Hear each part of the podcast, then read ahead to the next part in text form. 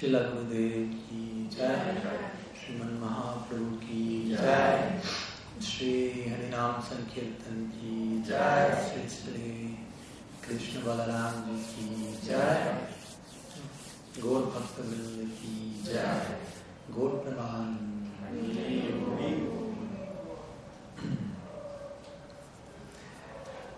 Entonces, pranam a todos, muy buenas tardes, bienvenidos y una alegría y gran fortuna poder estar nuevamente con todos ustedes aquí en Bogotá y tal vez en otras secciones también del, del país.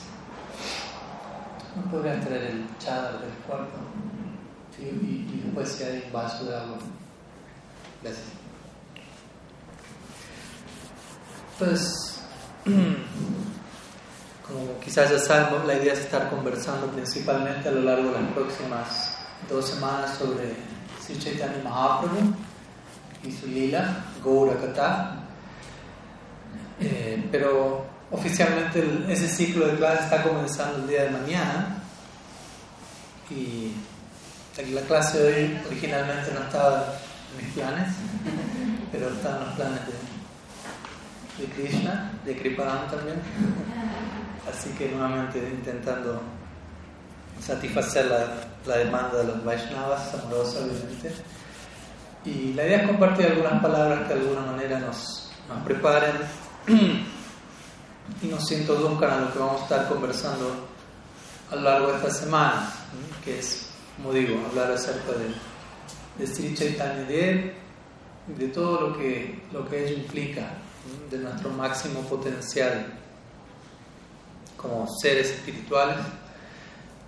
La vida de Sri Chaitanya principalmente se encuentra registrada para nosotros, nuestra línea Gaudiya Sampradaya. La biografía más importante de Sriman Mahaprabhu es Sri Chaitanya Charitamrita. Mañana vamos a estar hablando más en detalle de Sri Chaitanya Charitamrita, pero en pocas palabras el significado del, de Sri Chaitanya Charitamrita, del, término en sí, gracias. Básicamente podría traducirse como obviamente las nectarias, los nectarios atributos de Sri Chaitanya, o nectario inmortal, Amrita. At Charit significa cualidad o atributo. O también Chaitanya significa conciencia. Por lo tanto, podríamos decir que Sri, Chaitanya Charitamrita significa. Uh, y Amrita significa inmortal. Entonces, las características de la conciencia en la inmortalidad.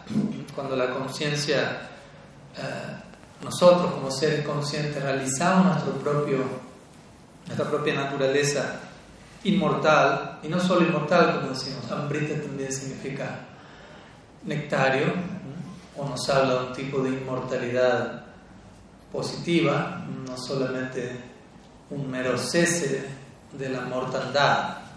Porque Amrita por sí solo entrega esa noción. No más samsara, no más nacimientos y muertes, pero no necesariamente nos habla de qué acontece al otro lado del samsara.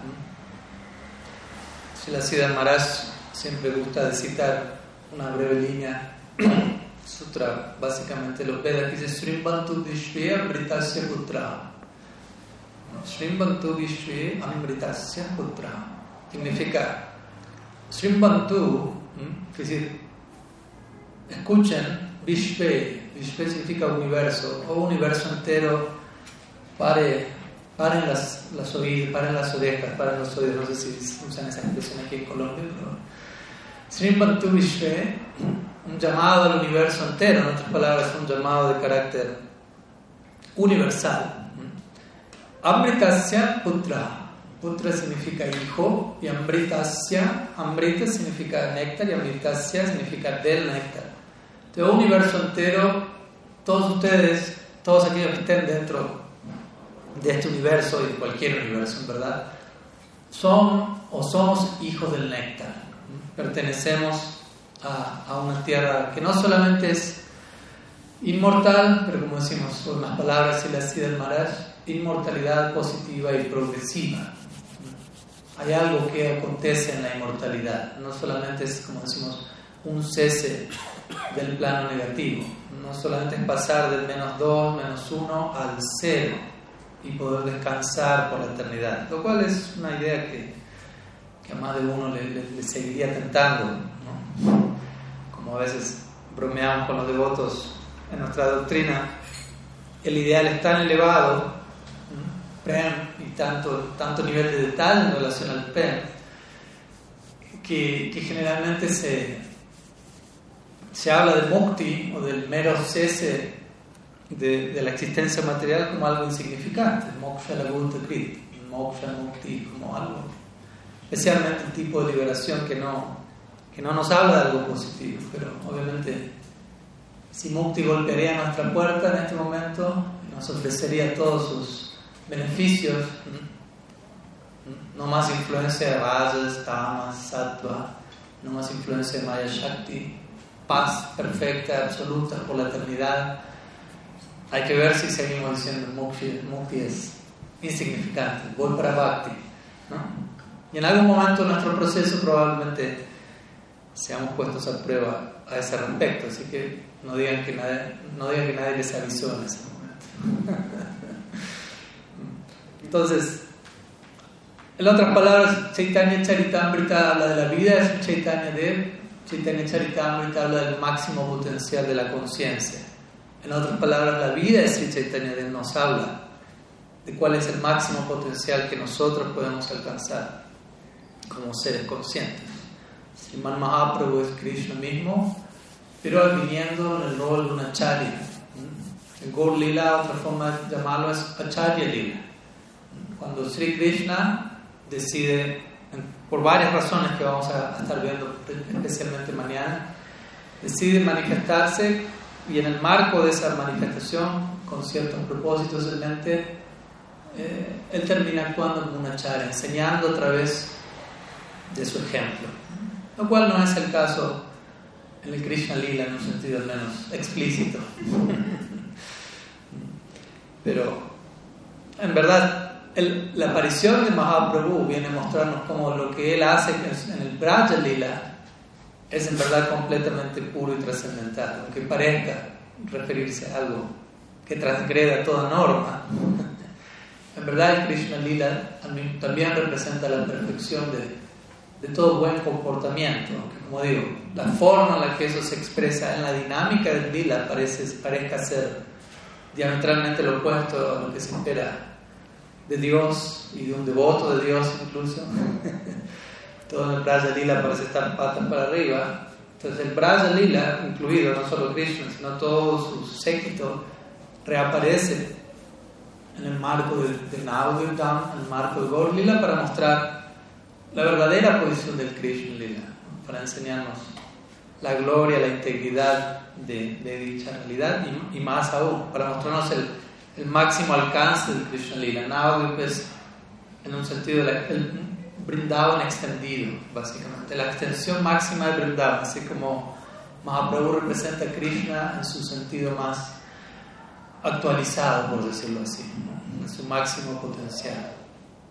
Entonces, junto con todo esto es nuestro máximo potencial como seres conscientes nos es entregado en el Gaura Lila, en donde todo el Krishna Lila viene a enseñarnos cómo volvernos un devoto, básicamente. Lila tiene que ver con Sadhaka Lila, interesantemente, como vamos también a hablar mañana. En el Krishna mismo, quien es el ser perfecto último, y quien es adorado por todos los seres perfectos, él mismo se vuelve un sadhaka para alcanzar un tipo de perfección antes desconocida para él, por decirlo así. En el Gaur Krishna es, aparece como Mahaprabhu para volverse aún más perfecto. Ya es perfecto, Krishna es. la Rupa Goswami menciona en el Bhakti Rasamrita Sindhu. Uh, Krishna en Krishna es perfecto de partida. Purna. Om Purnamada Purnamida Purnat Purnamudachati Purnasya Purnamadaya Purnameva Vasisyati. habrán escuchado la palabra Purna un par de veces recién en este verso. todo eso se refiere a la naturaleza del absoluto, de todo lo, que emana de él. ¿no? Purna, Purna, Purna. Plenitud. Entonces, Krishna es completo. Ahora, obviamente la pregunta para nosotros, Gaudí es, bueno, ¿pero de qué Krishna se está hablando aquí? Entonces, bueno, Krishna Dwarka, partamos de allí. Krishna Dwarka es completo. Luego Rupa Goswami dice Krishna Mathura es más completo. Sigue siendo completo, pero sobre la base de ser completo puede ser más completo. Purna, Purnatar y Krishna Vrindavan es Purnatama o el más completo. Y a esto le agregamos la, el apéndice y Krishna como Mahaprabhu es Purnatama Tama, el más completo del más completo.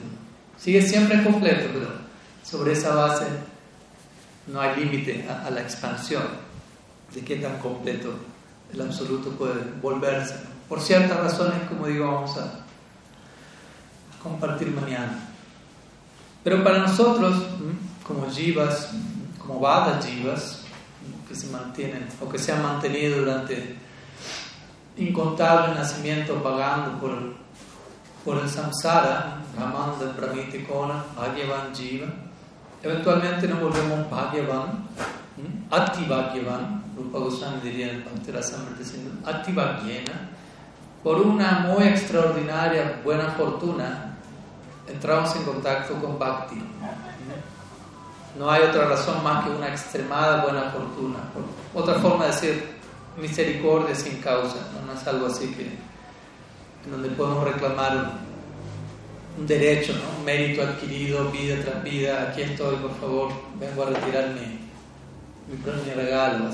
Si vamos clamando justicia, como diría Silas Maharaj, seremos, eh, seremos perdedores, básicamente. Así que tengamos, usemos nuestra inteligencia y clamemos misericordia. Oremos por gracia sin causa para alcanzar nuestro máximo potencial, que es obviamente prema, en un sentido general. Estamos aquí en Prem Manda, todo, todo, un espacio, no estaba mirando el logo y meditando Prem Manda. ¿Han visto que dentro del Prem Manda hay, una palabra en sánscrito? ¿Cuál es esa palabra?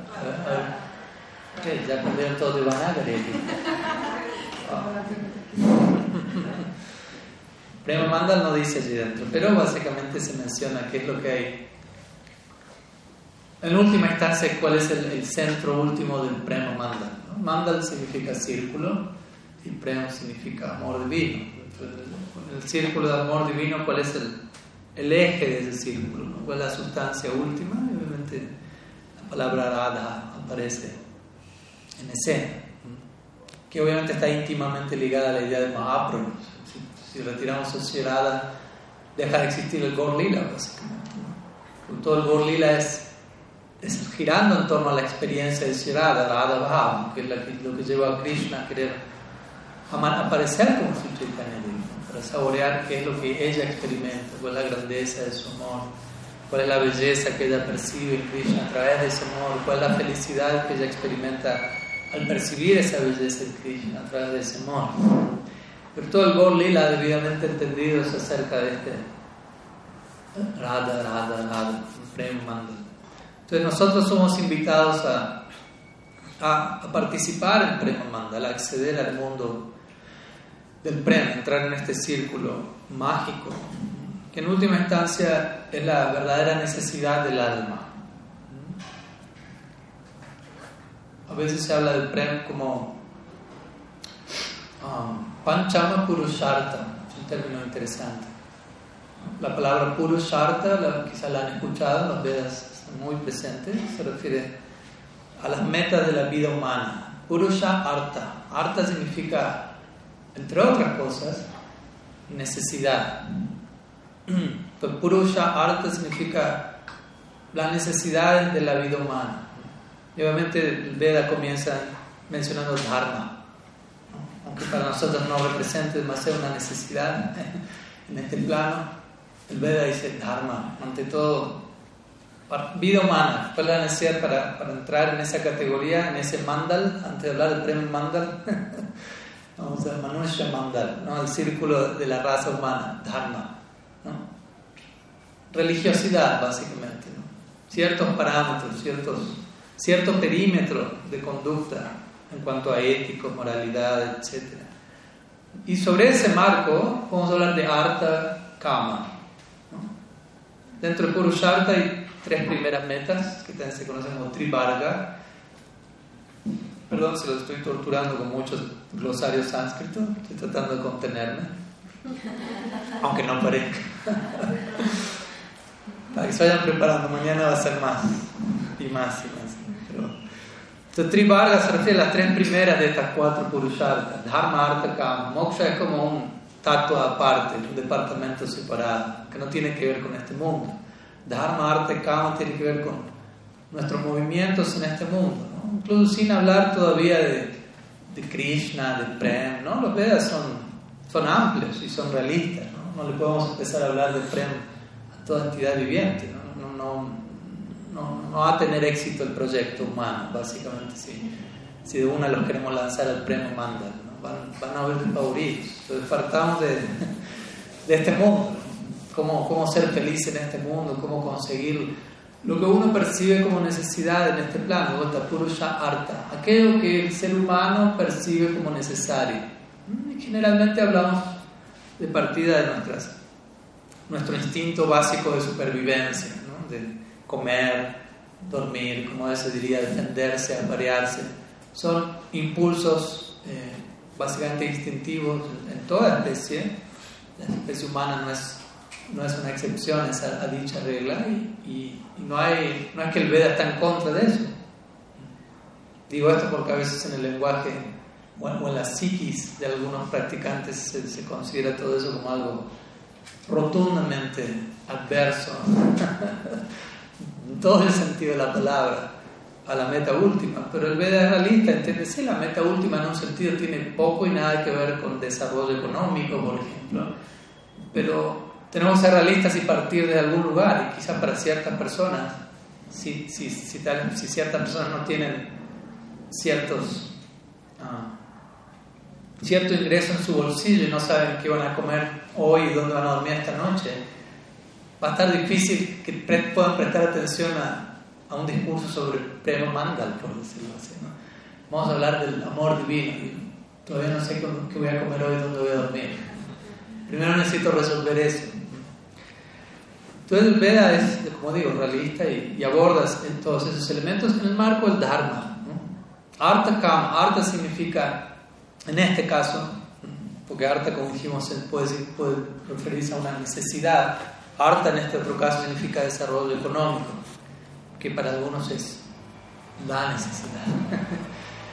y Kama significa disfrute, básicamente, disfrute de los sentidos, que vemos que los Vedas hasta un punto lo condenan, no están, mencionando, hay lugar para eso en la experiencia humana, pero Dharma.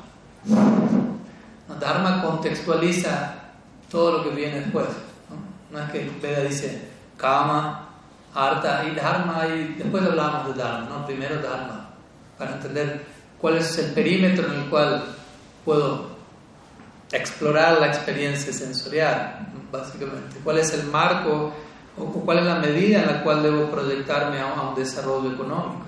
Porque si no hay un, perímetro dármico, todas las, las, otras dos etapas del tribarca, arte y kama, no, no tienen fin, nunca terminan de, satisfacerlo Y vemos, no es difícil de, observar eso en este mundo, en nuestro propio caso, quizás tiempo atrás, quizás tratando de, satisfacer una demanda eh, permanente eh, y, eterna, básicamente, ilimitada en relación al alma, tratando de satisfacer esa demanda ilimitada a través de arte kama, en un sentido ilimitado, tratando de tener ilimitado kama, ilimitado arta, no ilimitado dharma.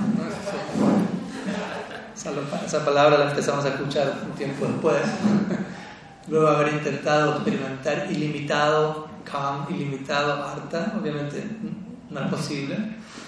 Eh, y luego entendiendo que Dharma viene a llevarnos a una plataforma más, más sátvica sobre la cual podemos empezar a, incluso en algún momento a conseguir moksha, que es la cuarta meta, la cual es algo que los, los Vedas lo presentan desde un lugar muy, muy confidencial. Hay todo, todo un departamento, una sección separada para hablar acerca de moksha. En general, el Veda promueve viva voz, Dharma, Artha, Kama. Tres cuartos de los Vedas, el 75% de los Vedas hablan de Dharma, Artha, Dharma, Artha y Kama. De cómo movernos en este mundo, de cómo ser. De Varnashram, básicamente, de cómo ser un ser humano funcional. Eh, pero Krishna obviamente dice también en el Gita Trigunya Vishaya Veda, Nishtraigunya Arjuna. El Veda principalmente lidia con las modalidades de este mundo. Sattva, Raja, pues Dharma, Arte Kama tiene que ver con las gunas, no, es, no tiene que ver con el plano nirguna. Y en un punto del Gita, de vuelta, él no está diciendo eso a Arjuna en el verso 1. Krishna le dice a Arjuna, Nishtraigunya, Nishtraigunya Arjuna. El Veda principalmente habla de las gunas y, oh Arjuna, tú has de trascender las gunas. Tú no has de quedarte las gunas para siempre. Ok, tuviste una experiencia, estás teniendo una experiencia allí, pero ahora se requiere otra experiencia. Esa experiencia está allí para llevarte a otra experiencia.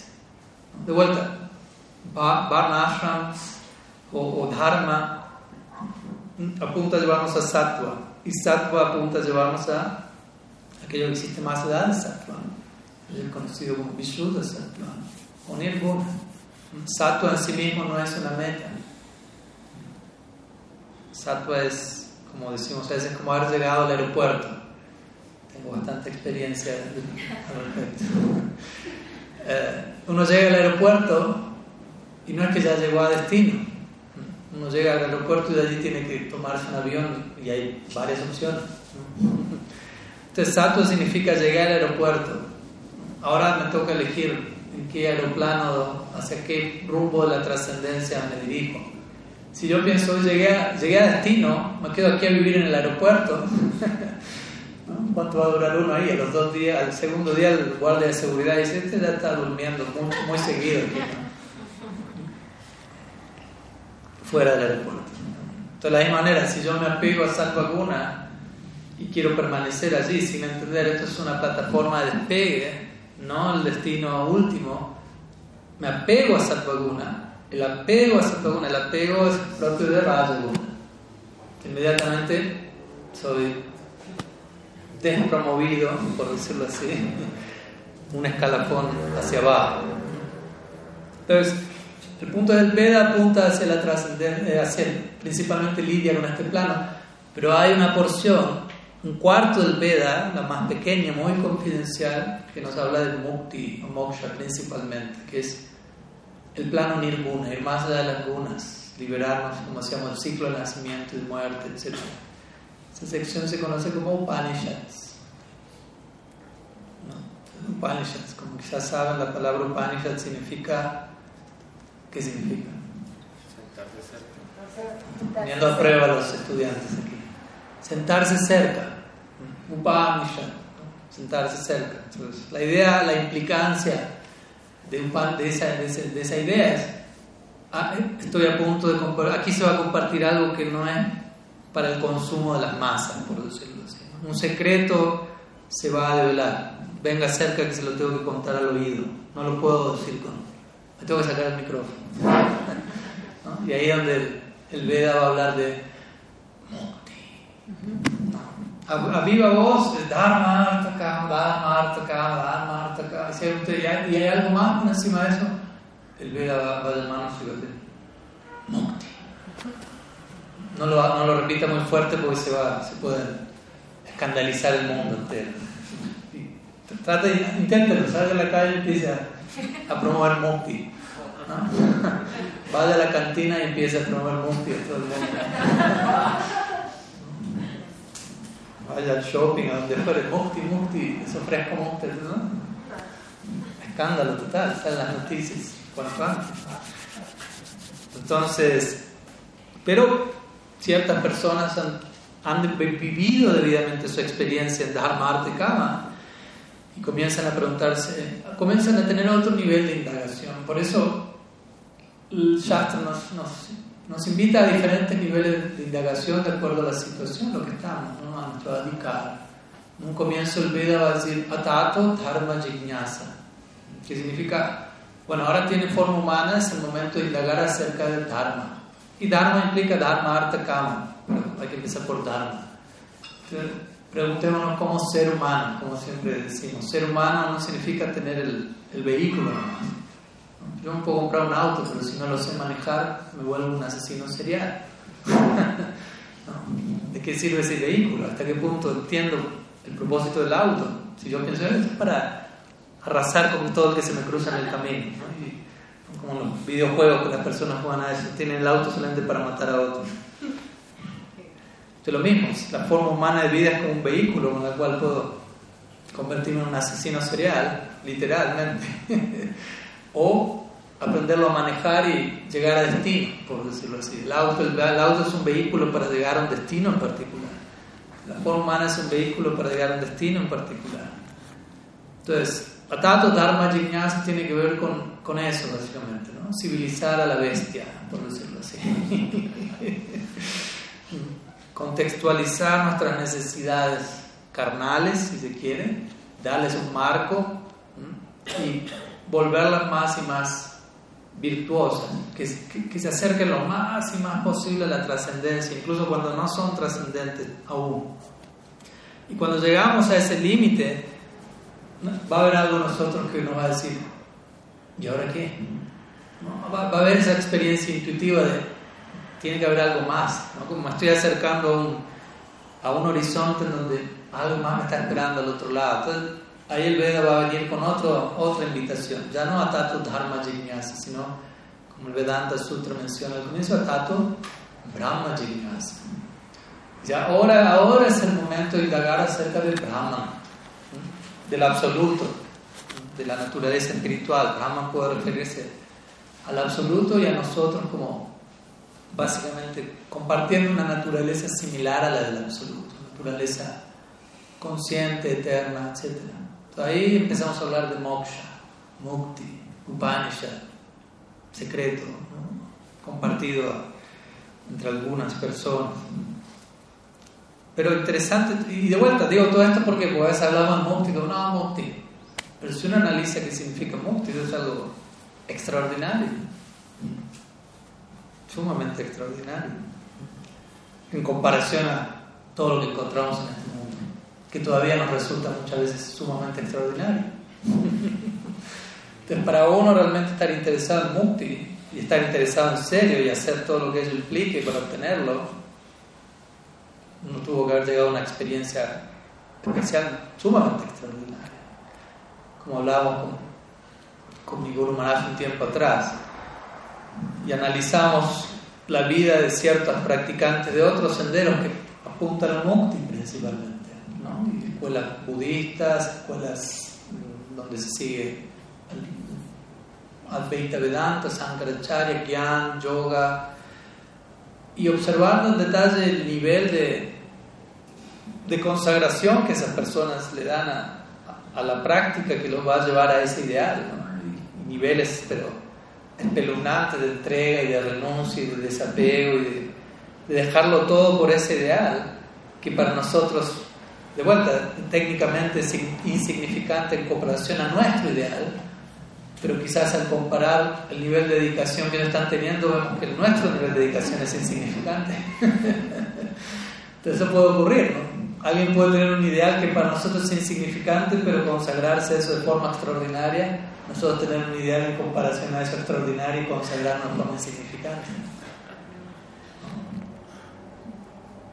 Y, y, esa es una trampa que puede haber en el proceso que presenta un ideal tan elevado, un ideal tan grande, que no hace falta que yo sea tan grande, pues el ideal es tan grande, así que yo ahí me adapto de alguna manera, entré, me invitaron, así que ya estoy ahí, incluso no puedo caer en este tipo, de, ya está, estoy salvado, no hay vuelta atrás. Y en una medida, obviamente, es verdad, en una medida somos tocados por la gracia de, Sri Chaitanya Devi, los sadhus, si no atentamos, si no mordemos la mano que nos alimenta, ya estamos, ya no hay, no hay vuelta atrás, obviamente. Si no, no, no, lo tomamos tan en serio, esa puede tomar un tiempo llegar a la meta última. Pero de vuelta no deja de ser importante apreciar el nivel de consagración de incluso practicantes de otros senderos y que eso se refleje en cómo nosotros estamos abordando nuestro propio ideal. Y, de eso en realidad quería conversar hoy un poco. Esto fue más bien la introducción.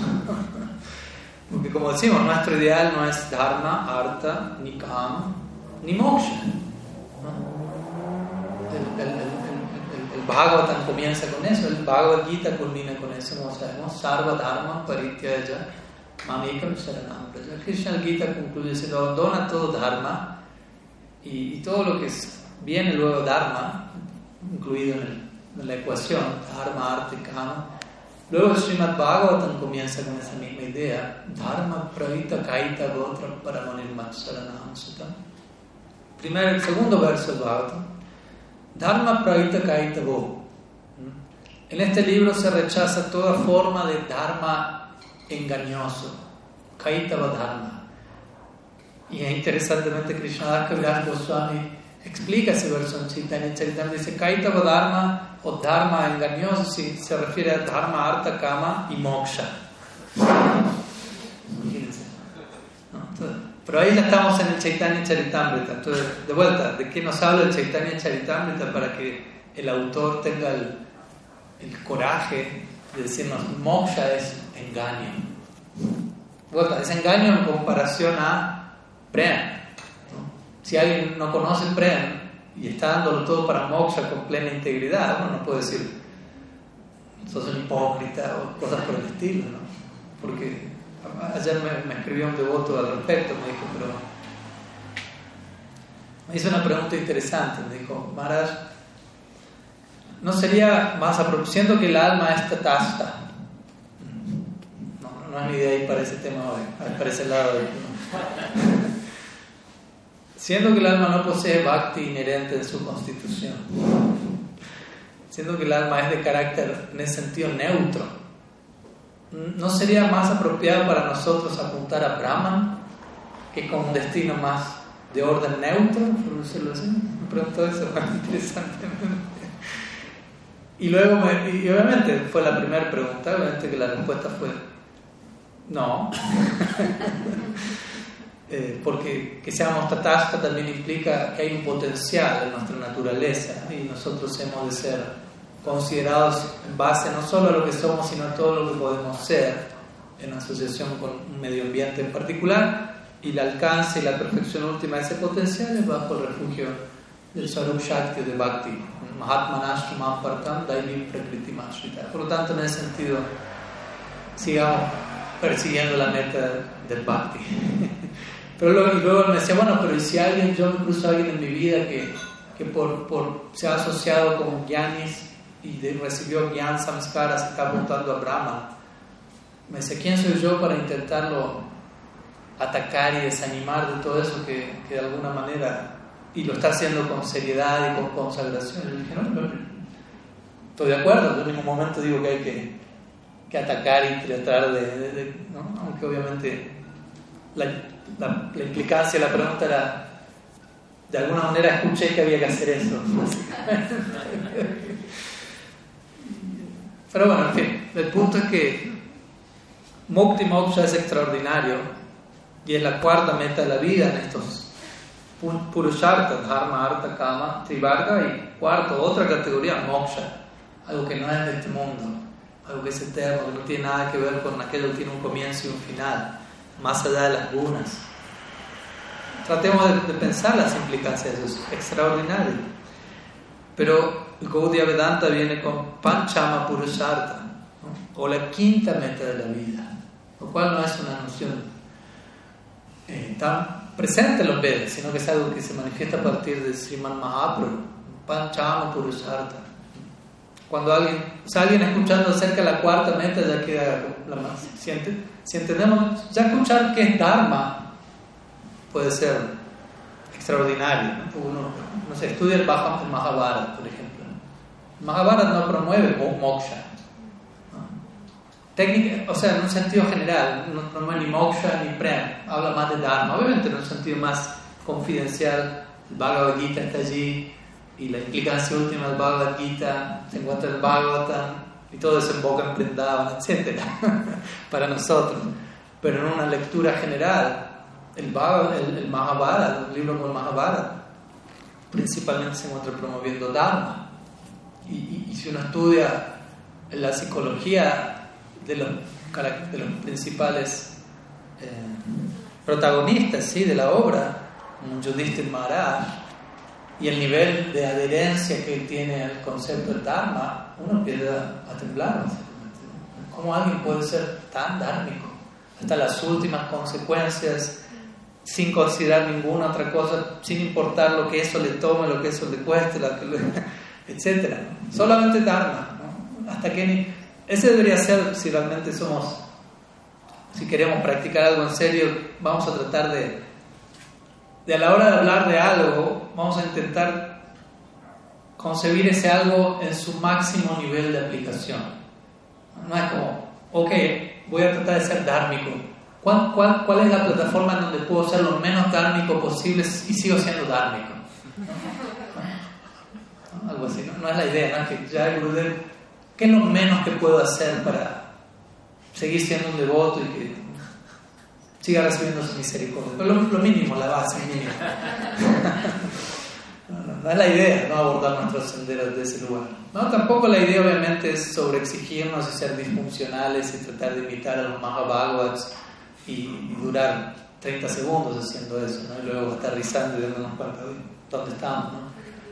Pero al menos en teoría, sí deberíamos tratar de estar interesados. Ok, esto es Dharma. ¿Qué significa Dharma en su, en su máximo exponente? ¿Hasta dónde llega esa noción? No quiero una idea tibia de eso, no quiero, una, no quiero mediocridad, nada. Al menos en teoría, en la práctica quizás me doy cuenta, estoy años luz de ello, pero no quiero engañarme. ¿no? respecto a, a qué es qué. Entonces, como digo, no solamente esto se aplica a, a mukti o prem, sino partamos por tan. ¿Qué significa ser humano en todo su sentido y qué tanto puedo serlo y así sucesivamente? una vez que lleguemos a un ideal como prem o bhakti, vamos a estar abiertos al, alcance máximo de esa idea, no, no con una noción reduccionista, ¿no? tratarlo de volverlo lo más pequeño posible, lo más mediocre posible. No es la idea. Entonces, Prem para nosotros es Pancham Purusartha, que de vuelta, como digo, es la, quinta meta o, si entendemos Artha como necesidad, la necesidad final del ser. Entonces, en última instancia, nuestra necesidad es Prem. Ahora vamos obviamente a hablar de qué va este plan y qué, qué tipo de necesidad implica. Pero la, la, palabra arta significa necesidad y como dijimos la palabra, lo opuesto a arta es anarta. Anarta significa un falso sentido de la necesidad, una falsa percepción en cuanto a lo que necesito. En última instancia, como alma considerando mi pleno potencial. De vuelta, si estoy en una plataforma de identificación corporal, física, psíquica, aún voy a tener necesidades que tengo que atender en ese plano. No puedo obligarme a, haber trascendido algo y bueno, ya no necesito comer, porque sé que no soy el cuerpo. Si realmente lo sé, ni siquiera voy a estar diciéndome a mí mismo, ahora no voy a comer. Ya me olvidé de eso. ¿Me explico? Es algo que tiene que darse de forma orgánica. Como cuando alguien le preguntó una vez a Silasya Maharaj, estaban preguntándole acerca de Nirjale Kadasi, que es un tipo de Kadasi en donde uno ayuna incluso de agua, o sea, ayuno en seco, como le llamarían. Y le preguntaron, ¿hay, alguna consideración a tener a la hora de seguir el Nirjale Kadasi? Y él dijo, bueno, Nirjale Kadasi significa que usted está tan absorto en ejecutar los angas del bhakti, Shravana, Kirtana, etc., que usted se olvidó de comer y tomar agua. Y así pasó el día. Y fue ya Es energía. No es simplemente no tomo agua y estoy todo el día pensando en tomar agua. No, estoy ocupado, que hasta tal punto que estoy tan absorto, mi mente está tan absorta que ese nivel de necesidades quedaron atrás. Si eso no ocurre, hasta un punto no puedo obligar a trascender eso, porque por fuera estoy haciendo ese esfuerzo, pero por dentro puedo estar absorto en todo eso. Uno tiene que ver hasta, obviamente con esto tampoco estoy ¿no? Entre, dando licencia que uno sea conformista y se justifique, ah, Maharaj dijo ese día en la clase, no seguimos ningún ayuno nunca más en ningún sentido de la palabra, pero, pero la idea básicamente es esa. Eh, todo el punto es si todavía, incluso como devotos, como practicantes, nos encontramos en, un nivel de práctica en donde ciertas necesidades ligadas al cuerpo físico o ligadas al cuerpo psíquico no, no, no las hemos trascendido o no las hemos integrado, si se quiere, en relación a otras necesidades, no nos podemos obligar a, a negligenciarlas porque va a ser algo superficial y insostenible con el tiempo.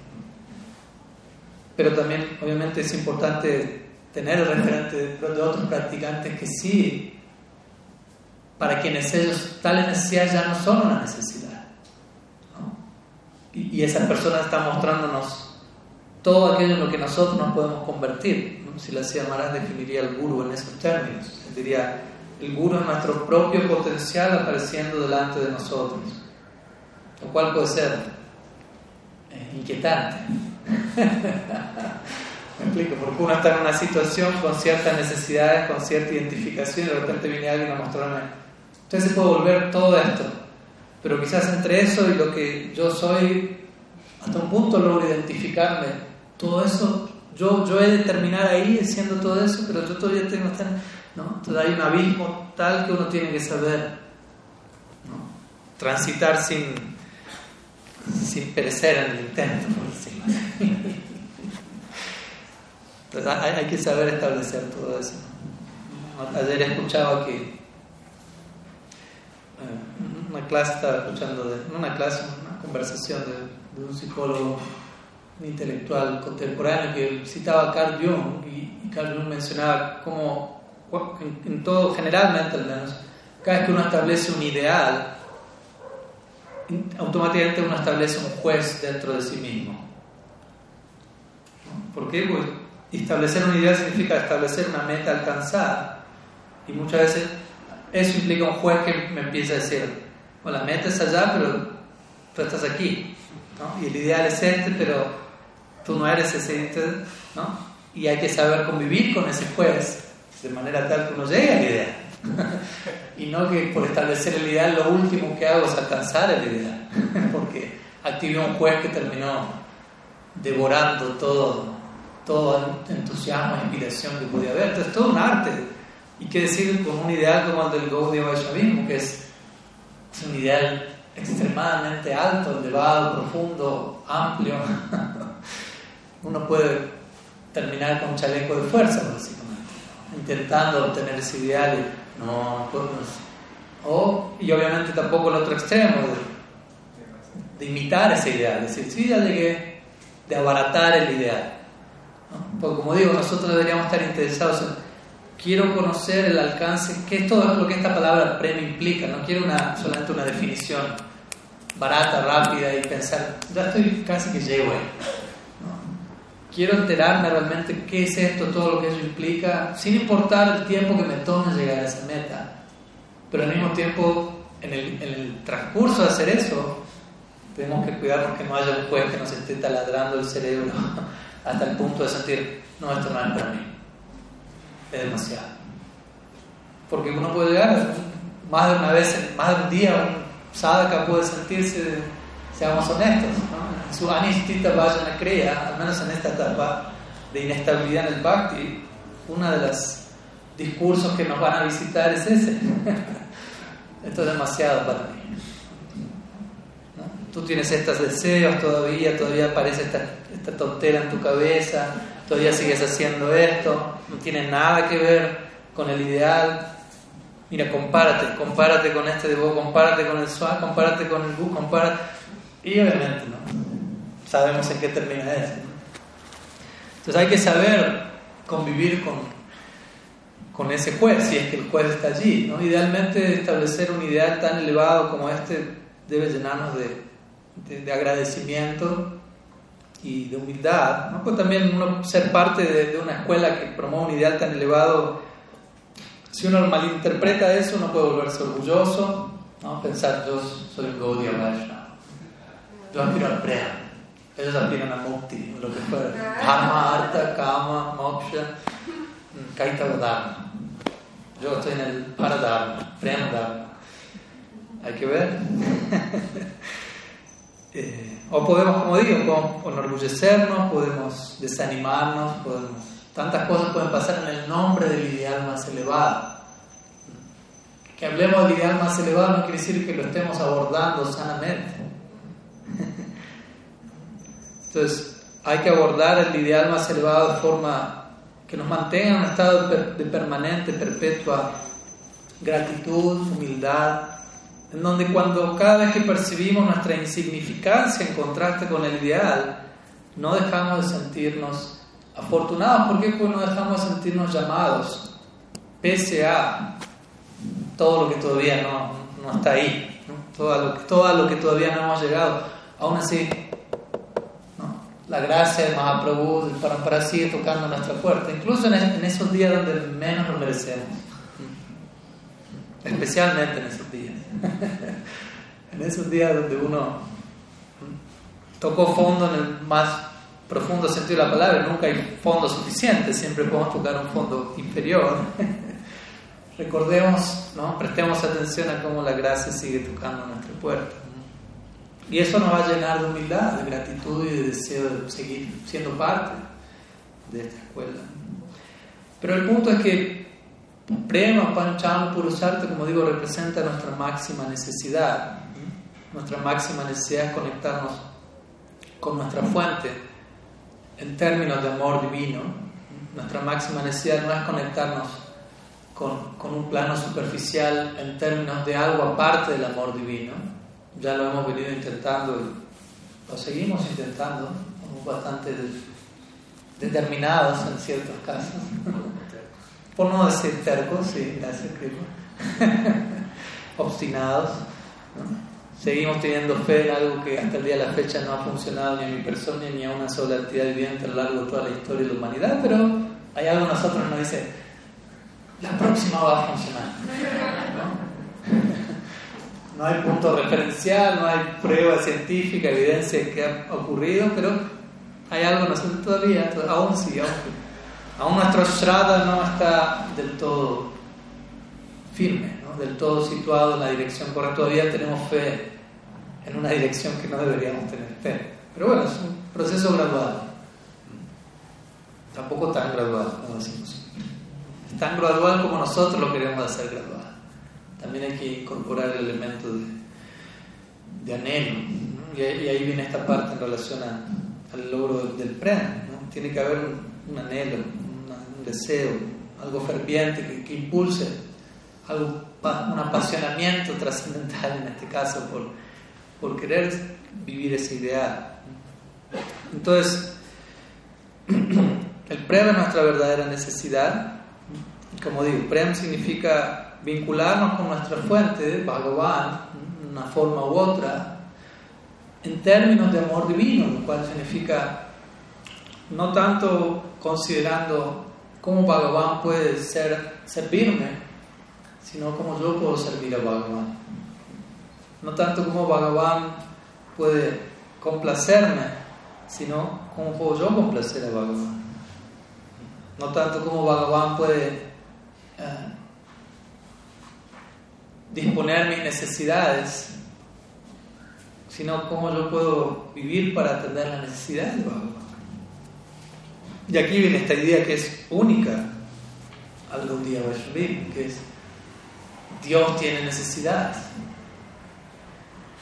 Y, la meta de la vida, Prem, significa vivir para las necesidades de Dios. Dios está necesitado en el marco del prem. Entonces, todo, eso es toda una idea revolucionaria, porque incluso a la hora de hablar de Dios, la mayoría de las personas no piensa en Dios como alguien que necesita algo. Y es por eso que la mayoría de nosotros abordamos a Dios en términos de nuestras necesidades. Porque uno no necesita nada, pero yo necesito tanto, así que Dios, por favor, provide. provee, por favor, provee. Y muchas tradiciones contemplan, nos dan esa idea que Dios es autosatisfecho. Incluso en, nuestra tradición existe esa, dimensión de la divinidad, ¿no? donde Bhagavan es visto en términos de Atmaramata, que significa básicamente autosatisfacción. Dios está autosatisfecho, no está influenciado ni por rajas, tamas, sattva, maya shakti, no, no entra en contacto directo con él, no surge ninguna necesidad, ninguna narta, ningún falso sentido de la necesidad en él, está plenamente satisfecho. Shanti Purusha, la personalidad, la personificación de la paz. Y por ende, al conectarnos con él, nosotros podemos alcanzar la paz. Krishna dice eso en el Gita. Yakamam Charujanti, ¿no? Bhoktaram Yajnatapasam Sarvaloka Maheshwaram.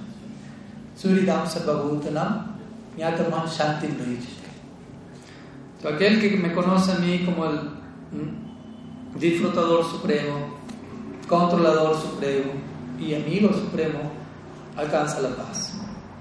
Porque yo estoy totalmente en paz. Esto es una idea más tipo Narayan en Vaikunta. Narayan en Vaikunta es Dios, todos saben que es Dios, todos lo adoran porque es Dios, Él está en paz y todos están en paz adorándolo. Esa es la predominancia en el, medio ambiente vaikuntesco. Santa Rasa. Dasya Rasa también, pero hay una, una base intensa de Santa, paz, Shanti, Shanti, Shanti. Alivio. no más, eh, no sentirnos ya más perseguidos por la deuda kármica, por decirlo. Si se acabó la deuda kármica, paz completa permanente. Entonces esa es la idea que muchas personas tienen.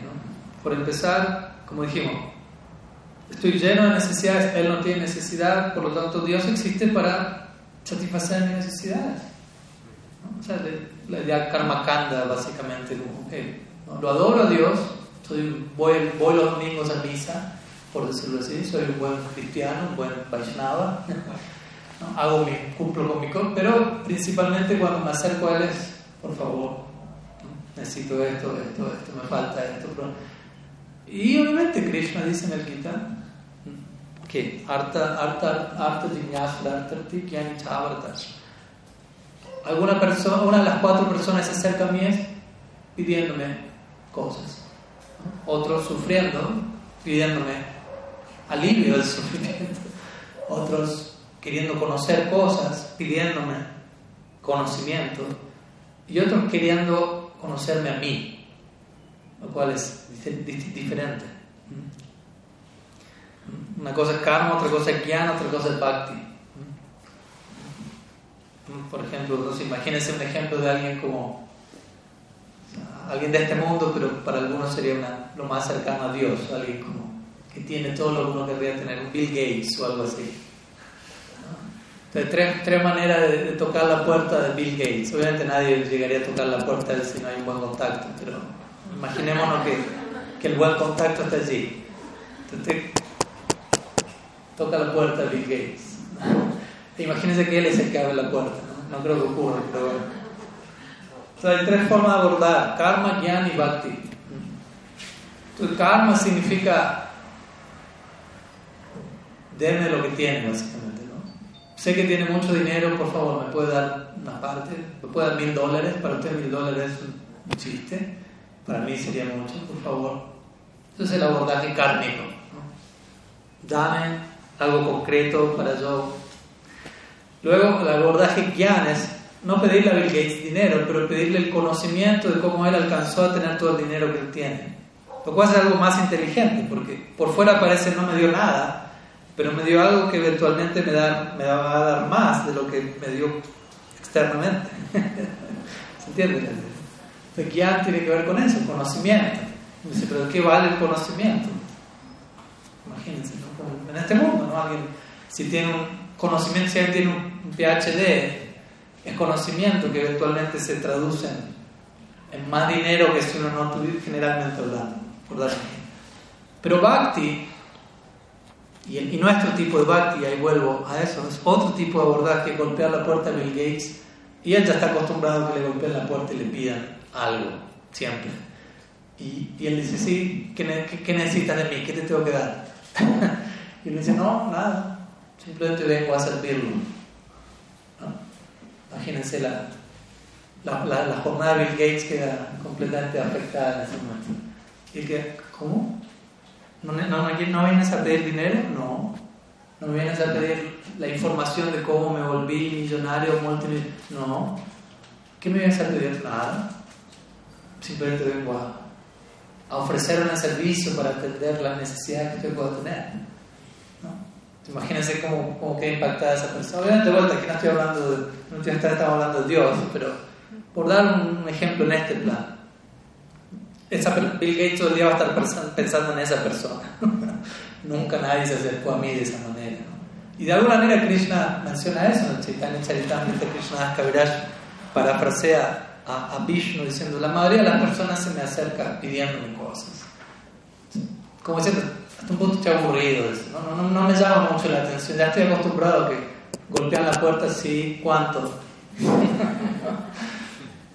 Pero cuando alguien se me acerca interesado en mí, es como, en mí estás no estás interesado en lo que yo tengo, en lo que yo te puedo dar, sino en mí, en mi persona, en mi vida y en participar.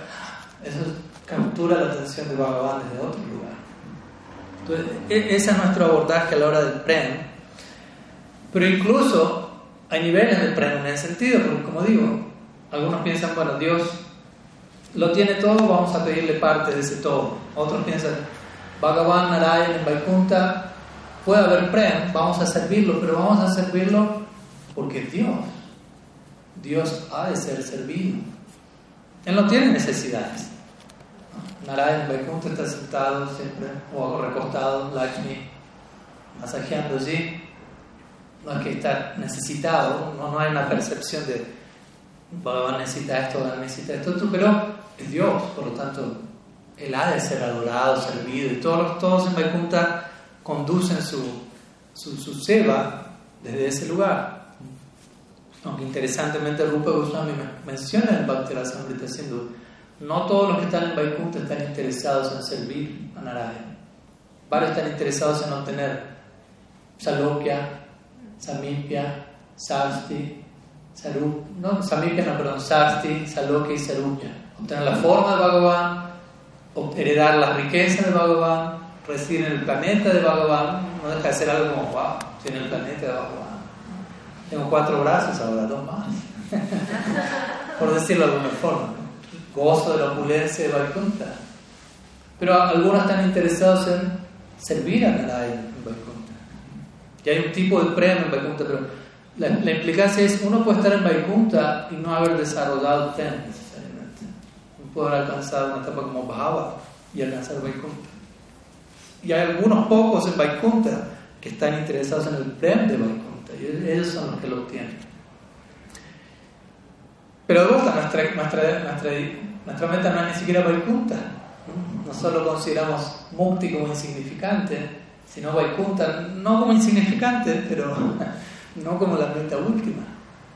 Y la meta última es Brendava, ¿no? y como obviamente aquí ya estamos cerrando la idea, Mahaprabhu apunta en esa dirección. Y en Brendava, si, si anhelamos entrar en ese plano, nuestro ideal va a ser uh, servir a Bhagavan, Krishna, Sisiradi Krishna, Krishna Balaram, dependiendo de la afinidad de cada cual y vivir para atender sus necesidades. ¿Por qué? Porque allí nadie va a percibir que Krishna es Dios. Como sabemos, en Vaikuntha todos saben Narayan porque Él es Dios, pero nadie en Vrindavan ve a Krishna como Dios. En Vrindavan Narayan sigue siendo Dios. Entonces los Sri Vaishnavas que nos dicen Krishna es Dios, Narayan es Dios, tienen razón. en un sentido. En nuestra etapa actual debemos entender como Krishna es Swayam Bhagavan, la suprema personalidad de Dios, pero cuando uno entra en lila, eso queda en el olvido. Uno no va a abordar a Krishna como Bhagavan, Sri Krishna. Si usted dice Sri Krishna, se va a escandalizar todo el ¿no? Sí. Yashodananda, Lal, Radhanath, diferentes nombres relacionados a su devoto, nada que implique a Vishvari. Entonces, Prem, en Braja Prem, la psicología de Vrindavan es tal que uno aborda a Krishna en términos de un tipo de vínculo de amor, de afecto único, en el marco de Madhurya, Sakya, Vatsalya, etc. Pero no porque él sea Dios. Más bien, en Vrindavan todos adoran a Dios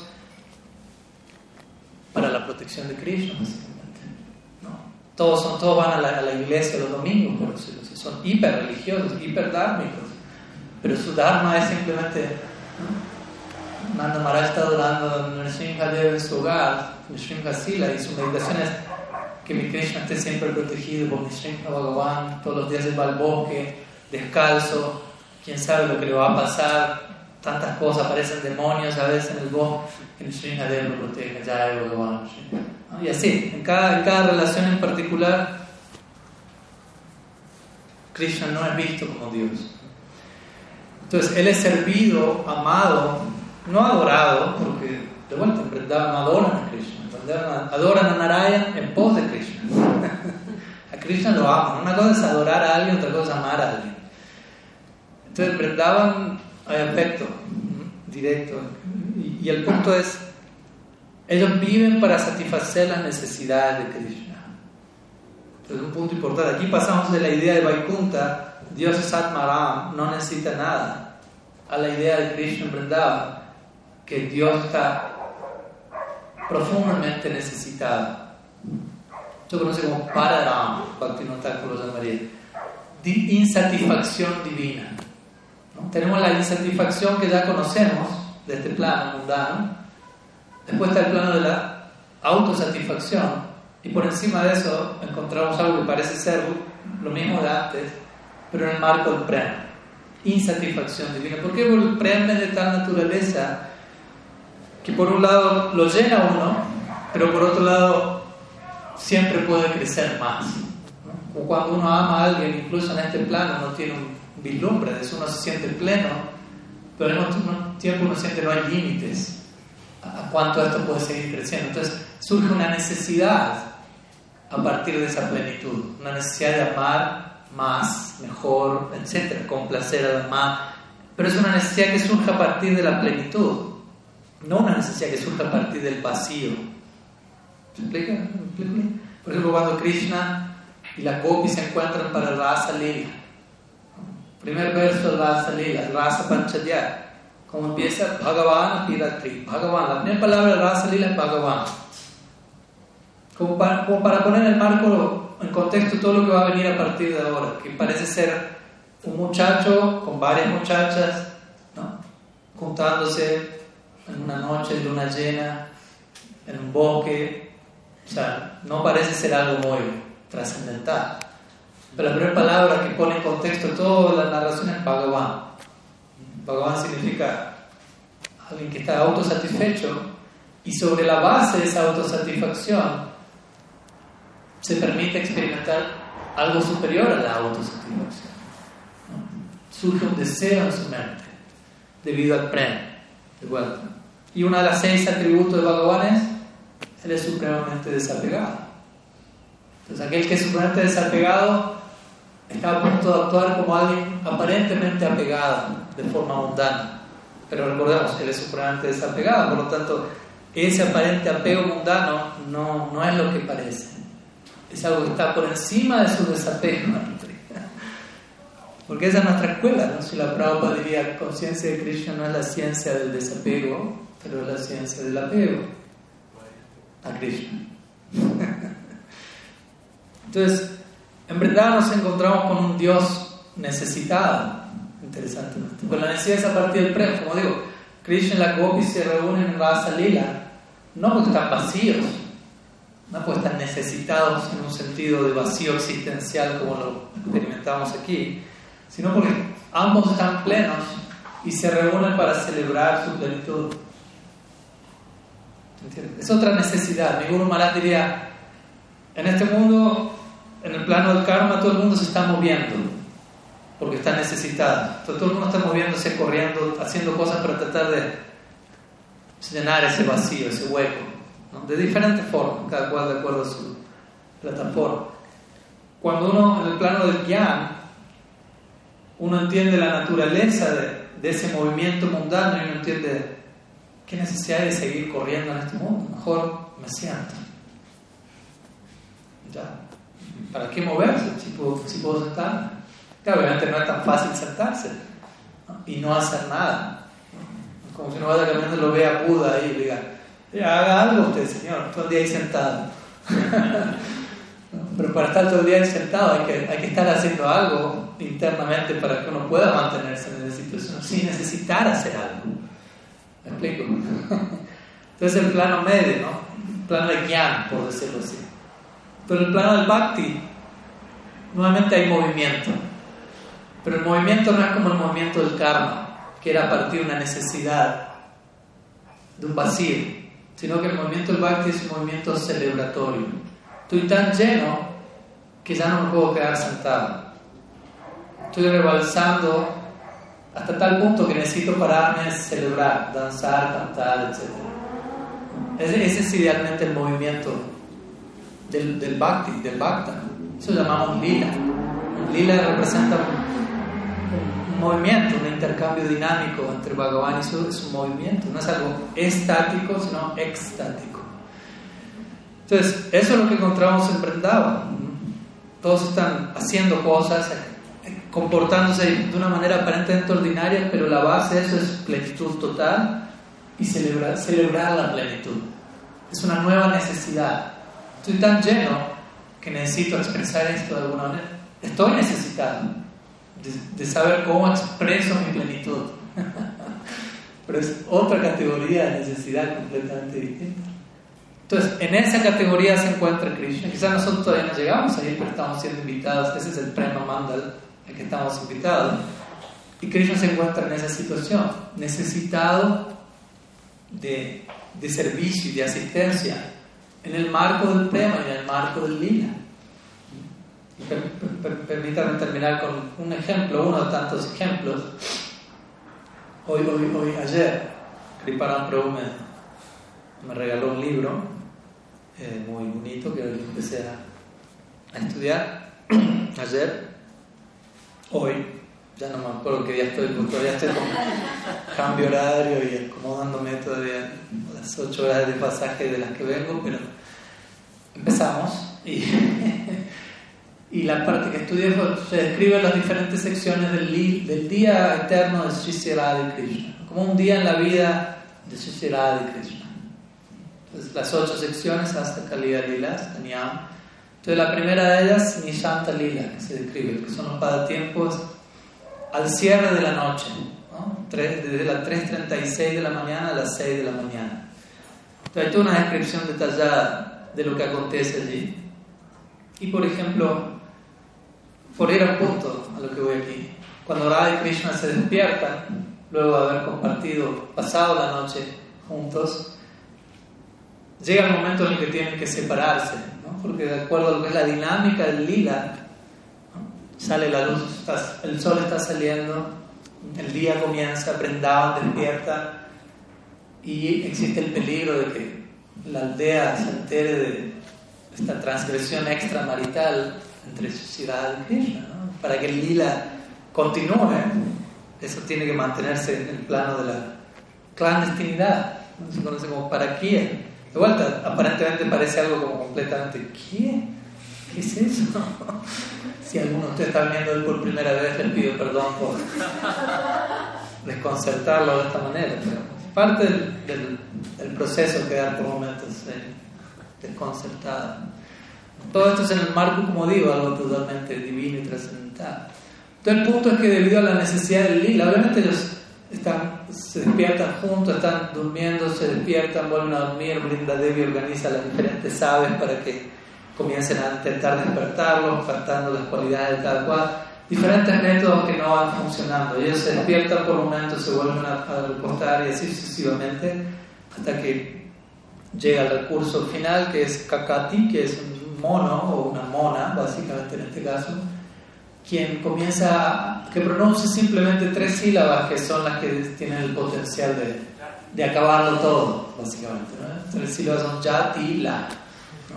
Quien, es en, el drama del lila, la suegra de Shirada y, y la figura que continuamente, entre otras, representa la, amenaza, la sospecha, etcétera, el peligro de, que todo salga a la luz. Entonces acá te dice, Yatira está viniendo, y en ese momento obviamente Radha y Krishna y la Saki que también se encuentran cerca, cada uno que sale disparado en una dirección diferente, ¿no? Es como, no sé, si, ahora diríamos, no sé, ¿qué? Pero que todo, cada uno de nosotros nos sale por la ventana, sale por la escalera, ¿no? Fue. Y el punto es que en esa separación de Sisirada y Krishna, inmediatamente ellos empiezan a padecer el dolor de no estar reunidos nuevamente el uno con el otro. Y se describe como Shirada eventualmente llega a su hogar y comienza a lamentarse, comienza a llorar profundamente, acompañada de, de Lalita Devi, comienza a decirle a Lalita Devi, comienza a expresarse en términos de cuándo voy a poder encontrarme con Krishna, no, finalmente esta noche que pasó no me pude encontrar con Krishna, aunque ella pasó toda la noche con Krishna, pero la experiencia subjetiva es que cuando, cuando yo estoy experimentando algo muy, de manera muy alegre y feliz, el tiempo pasa rápido. Cuando yo estoy haciendo algo donde no lo estoy pasando bien, el tiempo no, no termina nunca. Mahaprabhu eso, en separación de Govinda, un instante parece ser una era, un yuga. En unión con él, eso pasa inmediatamente. De la unión con Krishna pasó velozmente y ahora un instante de separación. O sea, ella acaba de separarse de Krishna, pero ella acaba de expresarse en estos términos.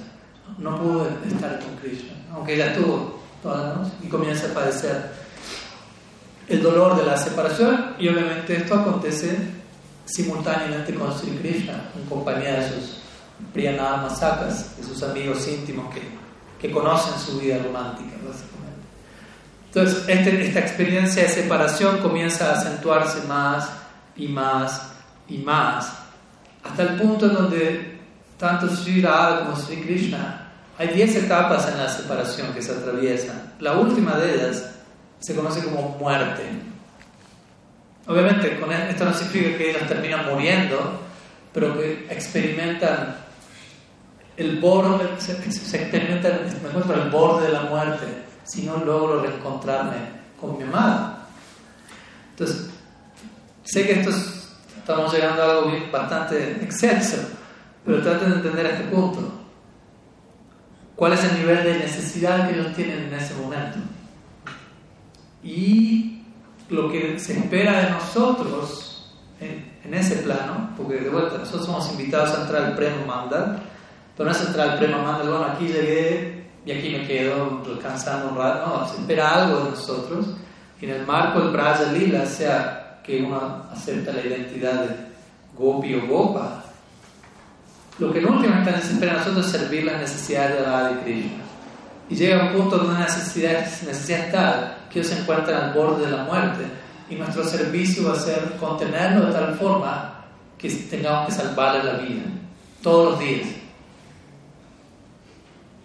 Entonces, ¿por qué digo, por qué llego a este punto extremo? Porque esas son necesidades reales, eso es arta. Por eso se conoce como Pancha Paramarta, la necesidad suprema. La necesidad suprema en última instancia no tiene que ver con nosotros, sino tiene que ver con sociedad de Krishna y nuestra identificación con la necesidad del objeto de nuestro amor. En ese plano yo no tengo una necesidad separada de lo que ellos necesitan. Y vemos que tan extremo, tan extrema la necesidad. Todos los días ellos necesitan que su vida sea salvada. Y ese va a ser nuestro servicio a ofrecer sobre una base diaria. Ahora, contraste en ese nivel de necesidad con la necesidad que todavía nosotros podemos experimentar aquí. ¿No? Necesito cortarme el pelo de esta manera porque si no ¿Qué van a decir mis amigos de mí? ¿Qué sé yo? Cualquier cosa, cada cual llene la línea con, su casa. y luego contrastemos con la necesidad última, la necesidad real, en última instancia, que es, que se va a esperar a nosotros, ¿no? la, vida de servicio eterna a la que somos invitados. invitados. Comenzamos hablando la clase, la clase hoy hablando de eso, ¿no? ¿Cuál es el potencial último de la vida humana? Chaitanya Charitamrita. ¿Cuál es el máximo alcance de la conciencia? Es entrar en ese prema mandal en donde nos encontramos con un Dios necesitado de servicio y en donde se espera que nosotros nos ofrezcamos de pies a cabeza para esa necesidad día tras día tras día. Entonces obviamente lo que resta es desde donde estamos hoy, entendiendo el nivel de alcance de semejante meta, cómo podemos ir progresando nuestras necesidades hasta que llegue el día en donde nuestras necesidades son sus necesidades y llega al punto de que sus necesidades son realmente necesarias. O sea, cuando uno realmente entiende cuáles son las necesidades de Krishna, uno se cuenta, o sea, eso es una verdad, eso es estar necesitado. Y uno piensa, yo pienso, estoy necesitado de esto, de esto, es un chiste esa necesidad. Todavía me, creo el chiste, ¿no? por eso todavía me mantengo como alma condicional, pero mi sentido de lo que es necesario es un chiste comparado a esa necesidad. De vuelta, como dije al comienzo, no podemos forzar a trascender eso un día al otro, pero al menos en teoría debemos tener en claro, sí, Dharma, Arta, Kama, son puros shartas, son necesidades en la vida humana, pero cuando entramos en contacto con la vida humana de, de Dios, en la Lila de Krishna y las necesidades que surgen allí en ese primo manda, las necesidades que surgen en el marco del amor, ahí empiezo a entender, esas son las verdaderas necesidades. Lo que surge en el marco del prem, ahí, porque el prem es puro sharta, el prem es la necesidad real, la necesidad última. Entonces, todo lo que, la necesidad que surge dentro de esas necesidades es con lo que en última instancia he de identificar. Entonces, de vuelta, no podemos llegar ahí en un fin de semana. No, no, se, no si al final de, este ciclo de dos semanas seguimos por estos lados. Pero, pero igual el arte de ser usado acá es como en el día a día, en mi proyección eterna, voy transmutando mi sentido de la necesidad y traspasando gradualmente, de forma sostenible pero concreta, sintiendo que estoy progresando en términos de qué es lo que siento que necesito, e ir acercándome más y más y más y más a las necesidades que surgen en el marco del prem, no a las necesidades que surgen en el marco del, del kam. Eso básicamente la diferencia entre kam y prem. Atmendriya pretivam chatare valikam, krishnandriya preti chatare premana. Krishna Das dice. Kam o deseo egoísta significa Únicamente estoy atento a las necesidades de mis sentidos. Prem significa estoy atento a las necesidades de los sentidos de Krishna. Kam, vivo para mi gratificación de los sentidos. Prem, vivo para la gratificación de los sentidos de Radha Krishna. Básicamente es lo mismo, pero se modifica ese, ese elemento que hace que todo sea diferente. Entonces, de vuelta, no, había nada planeado para conversar hoy, no había planeado dar una clase hoy, pero no me invitó, partiendo que hoy viernes es el día oficial de la semana del programa aquí en Prem Mandal. Y bueno, estas ideas surgieron como, como un aperitivo de lo que vamos a estar viendo a partir de mañana. Entonces, también esto lo doy para que, para que miren las consecuencias y si consideran que esto es too much, quizás ya no nos veamos a partir de ahora. Ojalá que, que, ese no sea el resultado de, la, del Harikata de hoy, sino más bien darles, con esto darles un pequeño preludio de, todo lo que vamos a estar compartiendo a partir de mañana, porque a partir de mañana vamos a hablar oficialmente de justamente de las implicancias de esto, ¿no? de, la vida de Krishna, de las necesidades que surgen en el intercambio amoroso de él, cómo Mahaprabhu y el es el resultado de esas necesidades que se dan en el marco del Prema Mandal lo cual hace que, que el Prema Mandal continúe expandiendo, el loto del Prema Mandal siga floreciendo dentro de sí, expandiéndose más y más pétalos. El Gorlila es, las palabras de Guru Maharaj, es el loto dentro del loto. ¿no? Krishna Lila es un loto y dentro de ese loto florece otro loto llamado Gorlila. Entonces dentro del loto de ese Prema Mandal hay otro Prema Mandal. ¿no? Que es la meta suprema, de hecho la palabra suprema viene de ahí, suprema, su en sánscrito es mucho, excesivo, entonces supremo. Entonces allí vamos mañana comenzando, tratando de compartir una, una introducción a algo no tan introductorio como es Mahaprabhu y cuál es la ontología y el trasfondo de Krishna apareciendo en esta forma única.